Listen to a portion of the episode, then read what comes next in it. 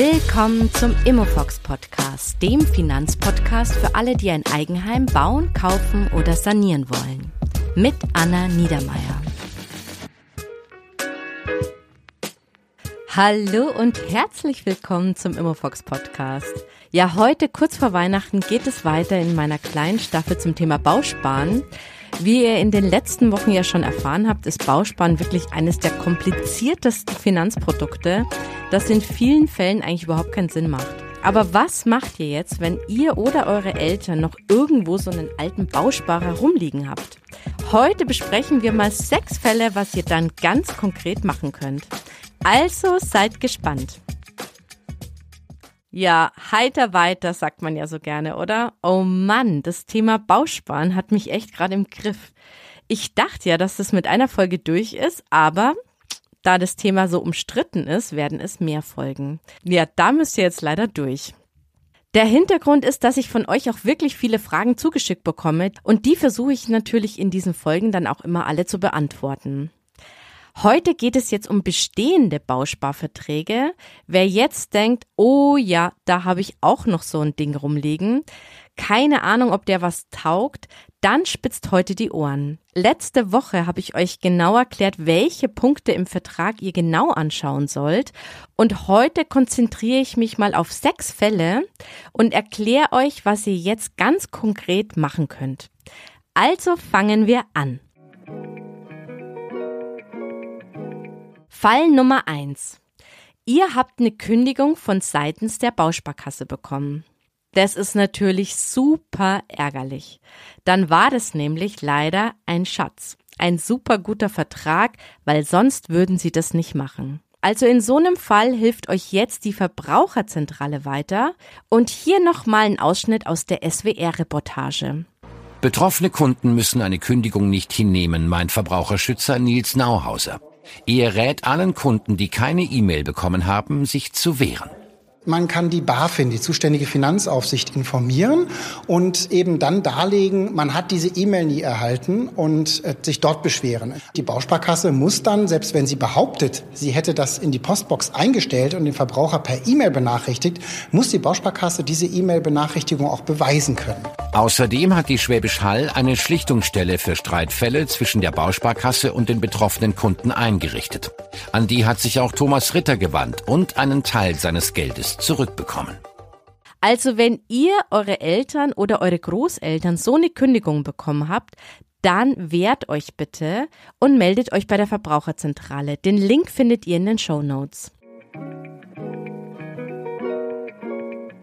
Fall Nummer zwei: Ihr habt ein Anrecht auf Bonuszahlung. Auch hier könnt ihr euch jetzt eigentlich freuen. Aber Ihr müsst euch bewusst sein, ihr seid dem Bausparkassen ein Dorn im Auge und sie werden einiges versuchen, euch diesen Bonus nicht zu zahlen. Also aufgepasst vor irgendwelchen komischen Angeboten seitens der Bausparkasse, denn es gibt hier wirklich unterschiedlichste Fallen. In der nächsten Folge, das würde hier jetzt ein bisschen den Rahmen sprengen, machen wir eine extra Folge zum Thema Bonusverweigerung und da geben wir euch dann genau Tipps und Ratschläge, a, was für Fallen gestellt werden können und b, was ihr dann auch machen könnt. Fall Nummer drei. Ihr habt richtig gute Guthabenszinsen. Ja, da frage ich mich natürlich gleich, und euch wurde noch nicht von der Bausparkasse gekündigt?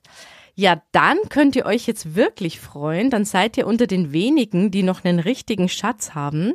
So ein Vertrag eignet sich eigentlich vorwiegend zum Sparen, denn das muss man wissen, wenn die Guthabenszinsen in, hoch sind, dann sind in der Regel auch die Darlehenszinsen hoch.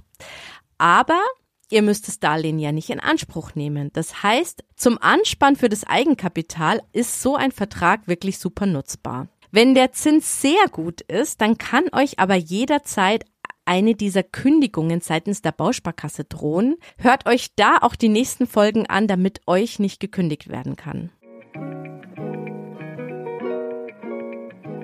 Fall Nummer vier: Ihr habt super niedrige Kreditzinsen. Also ihr habt einen Vertrag mit sehr niedrigen Darlehenszinsen vereinbart. Ja, das ist natürlich eine super coole Sache. In der Folge habt ihr aber sicherlich auch sehr, sehr niedrige Guthabenszinsen. Jetzt kommt so ein bisschen drauf an, wann ihr dann dieses Darlehen in Anspruch nehmen wollt. Wenn das äh, in weiter, weiter Zukunft ist, dann könntet ihr natürlich überlegen, diese Ansparphase parallel mit einem ETF-Depot noch zu besparen und dann mit einer Sonderzahlung das anzusparen. Dann nehmt ihr dann noch ein bisschen Rendite mit. Aber da müsst ihr euch wirklich super gut reinfuchsen, denn Aktien ist nochmal so ein Sonderthema. Aber es kann natürlich renditemäßig wirklich super schlau sein. Natürlich ist es aber nur für diejenigen unter euch, die sich mit dem Thema Aktien auskennen die, und die sich auch dem Risiko bewusst sein, dass diese Kurse auch mal schlecht aussehen können und das auch aushalten psychologisch. Wer aber jetzt bald was in Anspruch nehmen will, der kann das Ganze auch mit Sonderzahlungen auffüllen und dann eben auch die Darlehenszinsen in Anspruch nehmen. Hier verweise ich nochmal auf den Artikel von Finanztest Comeback der Bausparkassen von September 22.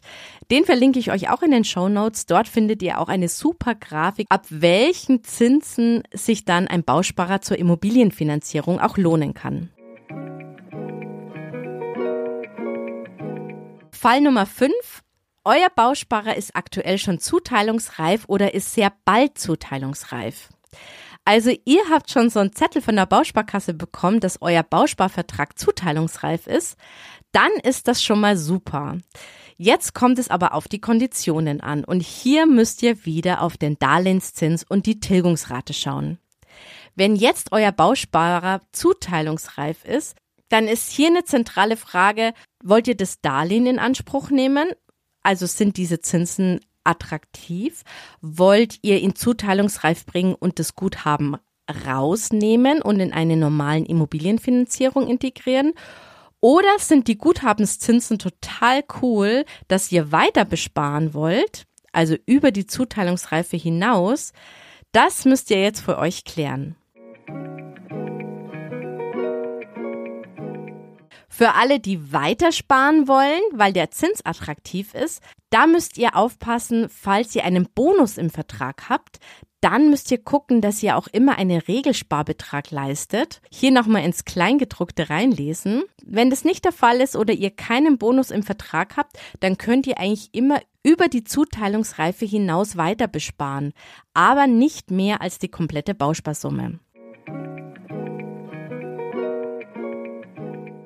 Wenn ihr das Darlehen haben wollt und der Vertrag auch bald zuteilungsreif ist, dann schaut doch mal ganz genau, wie viel Geld ganz konkret fehlt. Hier könnt ihr eigentlich sehr oft, zwar nicht immer, aber sehr, sehr oft eine Sonderzahlung machen und das Ganze zuteilungsreif bringen.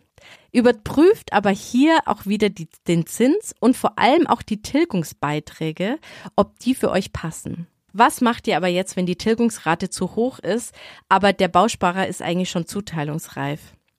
Naja, gehen wir davon aus, dass ihr jetzt auch das Geld für eine Immobilie verwenden wollt, dann könnt ihr den Vertrag zuteilungsreif bringen und danach das Geld ohne Gebühren rausziehen und einfach als Eigenkapital verwenden.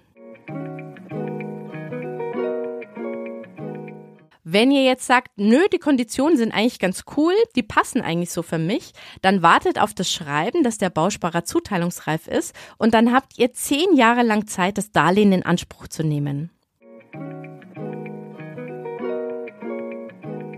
Wenn ihr jetzt das Gefühl habt, nee, die Konditionen, die passen ehrlich gesagt nicht, aber der Bausparer ist auch bald zuteilungsreif, dann könnt ihr diesen Vertrag mit einer Sonderzahlung auch zuteilungsreif machen und dann auf das Darlehen verzichten und ganz ohne Gebühren eben aus dem Vertrag nehmen und ganz normal als Eigenkapital in so eine Finanzierung einbringen.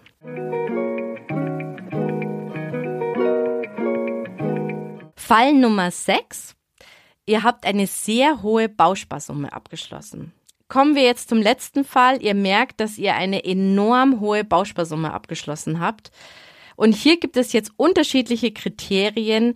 Wenn ihr einen super Guthabenszinsen habt, dann könnt ihr diesen Vertrag echt super zum Sparen nutzen. Wenn ihr das Darlehen wollt und der Darlehenszins auch günstig ist, aber die Summe einfach viel zu hoch ist und diese Tilgungsbeiträge dann einfach zu heftig wären, dann könnt ihr einen Bausparer auch teilen. Das ist eben ein Trick, mit dem man arbeiten kann. Wichtig ist hier, dass die Verträge eine Bausparsumme von mindestens 5000 Euro haben müssen, damit das Ganze funktioniert. Und die Bausparkassen verlangen eigentlich auch keine neue Abschlussgebühr für die Teilung. Allerdings braucht ihr für die Teilung die Zustimmung der Bausparkassen, aber in der Regel wird das genehmigt. Ich mache da jetzt nochmal so ein Beispiel. Ihr habt einen Bausparer über 100.000 abgeschlossen und habt bereits 20.000 eingezahlt. Aber ihr müsstet eigentlich eine Mindestsparguthaben von 50 Prozent aufbringen. Und in dem Fall könnte es eben Sinn machen, dass ihr diese 100.000 Bausparsumme aufteilt in einen 40er und einen 60.000er. Und dann kommen die 20.000 Euro in den Vertrag von den 40.000 Euro und damit habt ihr das Mindestsparguthaben erreicht, sodass ihr eben zuteilungsreif werden kann. Daneben habt ihr dann einen zweiten Vertrag über die 60.000. Den könnt ihr zum Beispiel jetzt einfach weiterlaufen lassen und weiter besparen für die Anschlussfinanzierung oder für eine Sanierung.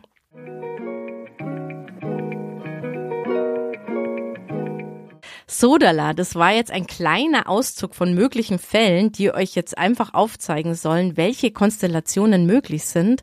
Wahrscheinlich schwirrt euch jetzt sicher der Kopf und ihr merkt vielleicht schon ganz langsam, warum die Experten wirklich sagen, Bausparen gehört zu den kompliziertesten Produkten. So, wenn ihr jetzt sagt, Mensch, Anna, alles schön und gut, aber mein Vertrag ist alles so ein bisschen Medium, also Kreditzinsen wären okay, ich habe auch ein bisschen was angespart, aber keine Ahnung, wann der zuteilungsreif ist oder ob der jetzt Sinn macht, den aufzulösen oder den zu teilen oder mit Sonderzahlungen irgendwie weiter anzubesparen. Dann kann ich euch nur raten, geht auch gerne zu einer persönlichen Beratung, achtet aber darauf, zu wem ihr geht. Ich persönlich lege euch ins Herz, geht zur Verbraucherzentrale oder zu einem Honorarberater, auch wenn ein Honorarberater Geld kostet.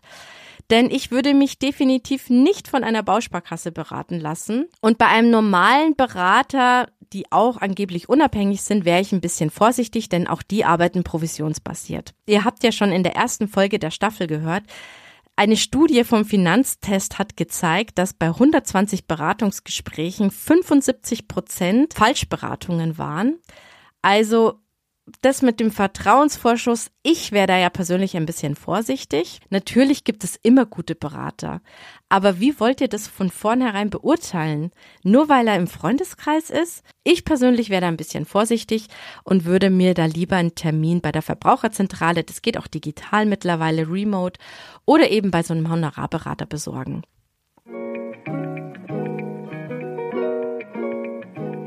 Um euch jetzt nicht ganz planlos in so eine Beratung gehen zu lassen, gibt es jetzt noch zwei weitere Folgen zum Thema Bausparen. Ja, und dazu habe ich auch eine neutrale Finanzierungsexpertin eingeladen. Und wer jetzt dazu noch konkrete Fragen hat, der kann sich gerne bei mir melden, denn wir versuchen alle eure Fragen in dieser Folge dann zu beantworten. Ja, das war schon wieder die vierte Folge zum Thema Bausparen. Wenn euch jetzt diese Folge gefallen hat, dann teilt sie gerne mit Freunden, die auch gerade über das Thema Haus oder Wohnung kaufen nachdenken und abonniert gerne meinen Kanal, damit ihr keine weitere frische Folge verpasst. Ja, und dann wünsche ich euch jetzt noch ein wunderschönes Weihnachtsfest und einen guten Rutsch ins neue Jahr. Ich hoffe, ihr habt auch einen Vorsatz fürs neue Jahr und zwar, dass ihr zum Beispiel dem Traum eurer Eigenheimimmobilie näher kommen wollt. Ja, macht euch da vielleicht schon mal den Vorsatz, einfach mit dem Sparen anzufangen. Das ist nie verkehrt, denn Eigenkapital ist das A und O. Ja, und ich freue mich natürlich aufs nächste Jahr, wenn ihr wieder reinhört. Also, bis zum nächsten Mal. Bis dann. Ciao.